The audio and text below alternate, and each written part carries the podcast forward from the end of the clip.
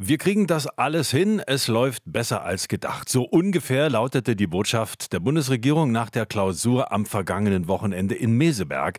Dabei war doch drei Jahre lang von der Corona-Krise die Rede. Wir stecken in einer existenzgefährdenden Klimakrise und spätestens seit Russlands Angriff auf die Ukraine ist angeblich auch die Sicherheit des Westens akut gefährdet. Haben wir nun eine handfeste Krise oder nicht? Dorothea Kübler ist bei mir am Telefon Professorin für Volkswirtschaftslehre und Direktorin Direktorin der Abteilung Verhalten auf Märkten am Wissenschaftszentrum Berlin. Guten Tag, Frau Professor Kübler. Guten Tag. Wie viel Krise nehmen Sie derzeit in Deutschland wahr? Naja, wenn man Krisen als Situationen versteht, in denen sich was zuspitzt, also eine Gefahr droht, auf die reagiert werden muss, äh, dann würde ich sagen, wir haben drei Krisen. Wir haben die Corona-Pandemie hinter uns gelassen als Krise, aber wir haben den Krieg in der Ukraine, das ist eine menschliche Tragödie und eine politische Krise gewaltigen Ausmaßes. Hm, wir haben die Energiekrise ausgelöst durch den Krieg in der Ukraine, also enorme Preissteigerungen für Gas und Strom. Und wir haben äh, eine Umweltkrise, insbesondere was das Klima angeht, aber äh, zunehmend auch äh, Biodiversität. Ähm, was sind denn konkret Anzeichen einer Krise? Also ist das auch eine Art Gefühlslage? Sie haben ja gesagt, der Krieg in der Ukraine, das hat ja auch was mit äh, den Menschen zu tun, die das hier jeden Tag erleben, aus der Ferne zwar, aber doch Fernsehbilder und äh, mit den entsprechenden Kommentaren dazu. Also eine Krise im Kopf, ist das auch schon eine Krise? ähm, also das, es ist natürlich, man kann sozusagen Krisen äh, beschreiben als, so wie ich das eben versucht habe, als sozusagen ähm, beschrieben als Situationen, in denen sozusagen es eine geteilte Meinung gibt, dass sich etwas zuspitzt, aber das ist natürlich immer eine Wahrnehmung. Und insofern äh, ist, haben Sie recht, äh, es gibt auch Krisen im Kopf. Und äh, wichtig ist es genau hinzugucken und dann zu überlegen, was äh, sind Krisen, mit denen wir uns wirklich äh, befassen müssen, weil eben Gefahr droht, wo wir was tun müssen. Äh, und äh, vielleicht muss man bei anderen Krisen anders darauf reagieren. Und eine Wichtige Sache ist, glaube ich, immer bei Krisen zu verstehen, dass es auch Maßnahmen gibt, die man ergreifen kann und die die Krisen adressieren. Und bei den jetzigen Krisen, finde ich, ist sozusagen eine wenn man was Gutes äh, dran sehen will, dann ist eine gute Sache, dass es eben Maßnahmen gibt, die gleich mehrere dieser Krisen gleichzeitig adressieren. Also wenn wir den Ausbau der erneuerbaren Energien beschleunigen, dann äh, bekämpfen wir damit sowohl die Energiekrise als auch die Umweltkrise. Oder wenn Haushalte Energie sparen und Unternehmen Energie sparen, dann verringert es die Abhängigkeit von Russland, also adressiert die politische Krise und entschärft die Energiekrise. Und ich finde sozusagen auch die, die mentalen Krisen äh, äh, lassen sich durch solche Einsichten äh, dann äh, vielleicht äh, äh, angehen.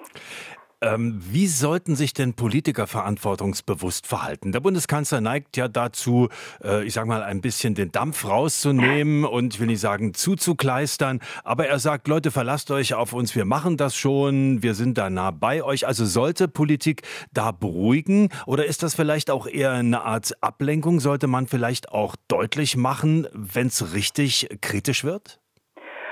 Also ich glaube, ähm, es gab ja sozusagen zu Anfang des, des Winters äh, gab es sehr deutlichen Alarm, äh, dass äh, Gasmangel nicht ausgeschlossen werden kann.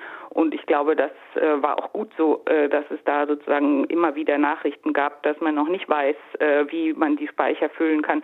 Und da war ja auch sozusagen wirklich Handeln der Bevölkerung gefragt. Also ich finde, wenn es sozusagen um konkrete auch Dinge geht, wo jeder was tun kann, dann äh, ist es durchaus wichtig, dass äh, da auch klare Worte gesprochen werden. Aber gleichzeitig finde ich auch, dass sozusagen dieses äh, äh, sorgenvolle und äh, zukunftspessimistische ähm, auch nicht immer zur Lösung der Probleme äh, beiträgt. Also ein bisschen Optimismus darf man äh, ruhig auch verbreiten.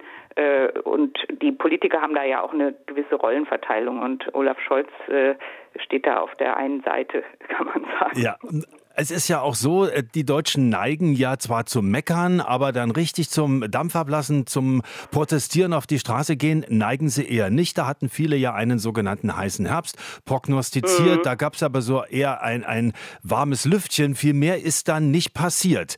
Ähm, mhm. Glauben Sie, dass da noch Dampf im Kessel ist?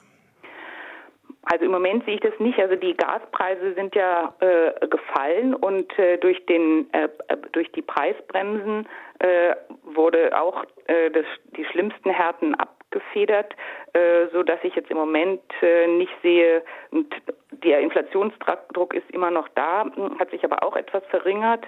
Also mm, ich bin keine Wahrsagerin, aber im Moment sehe ich das eigentlich nicht. Wir nähern uns dem Frühling äh, das hilft vielleicht auch. Ja, andererseits muss man auch sagen, der Staat hat ja gewaltige Summen ausgegeben, hunderte mhm. Milliarden Euro auf Pump, muss man sagen, schon in der Corona-Zeit, dann Energiepreisbremse, Unternehmen werden gerettet, die Rüstungsausgaben steigen, steigen, steigen. Und da gab es letzte Woche eine Warnung vom Chef des Bundesrechnungshofs, der hat gesagt, da droht Kontrollverlust. Wie ernst muss man das nehmen? Ja, also Sie haben recht. Ich meine, für die in den letzten Jahren wurden, äh, wurde, war der Finanzbedarf des Bundes enorm gestiegen. Einmal für Beschaffung, also Masken, Impfstoffe, Flüssiggas, aber auch um eben die wirtschaftlichen und sozialen Folgen äh, abzufedern. Erst von Corona und dann äh, von den erhöhten Gaspreisen. Und äh, dass man sich Sorgen macht um die Tragfähigkeit der öffentlichen Finanzen, ist klar. Aber andererseits ist auch klar, die Reaktion der Politik auf die Krise wäre ohne ein Aussetzen der Schuldenbremse und auch der europäischen Defizitobergrenze nicht möglich gewesen. Und ich denke, es war wichtig, da sozusagen in diesen extremen Situationen dann auch zu reagieren. Die Frage ist jetzt trotzdem, wie gehen wir damit um? Und ähm, erstens mal ähm, ist Inflation bis zu einem gewissen Grad in dieser Situation hilfreich. Wir haben eine reale Entwertung der Staatsschulden. Und zweitens mal die, durch die kalte Progression der Einkommensteuer äh, gibt es einen realen Zuwachs an Steuereinnahmen. Das äh, gibt auch zusätzlich höhere Kosten der staatlichen Beschaffung. Also es, die Sachen sind ja auch teurer geworden, die der Staat einkauft. Aber äh, trotzdem äh, netto ähm, ist das hilfreich. Und das Zweite ist aber, dass wir unbedingt wieder zu einer geordneteren Finanzpolitik zurückkehren müssen. Ähm, also geordnet heißt nicht mehr Sondervermögen, äh, Extratöpfe, die äh, sozusagen äh, an den normalen Haushaltsregeln vorbeigehen. Ja.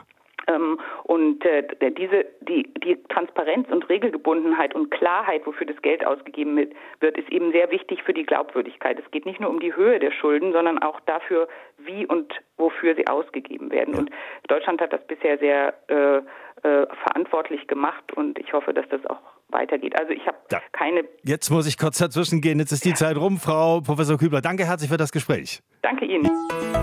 RBB 24 Inforadio vom Rundfunk Berlin-Brandenburg.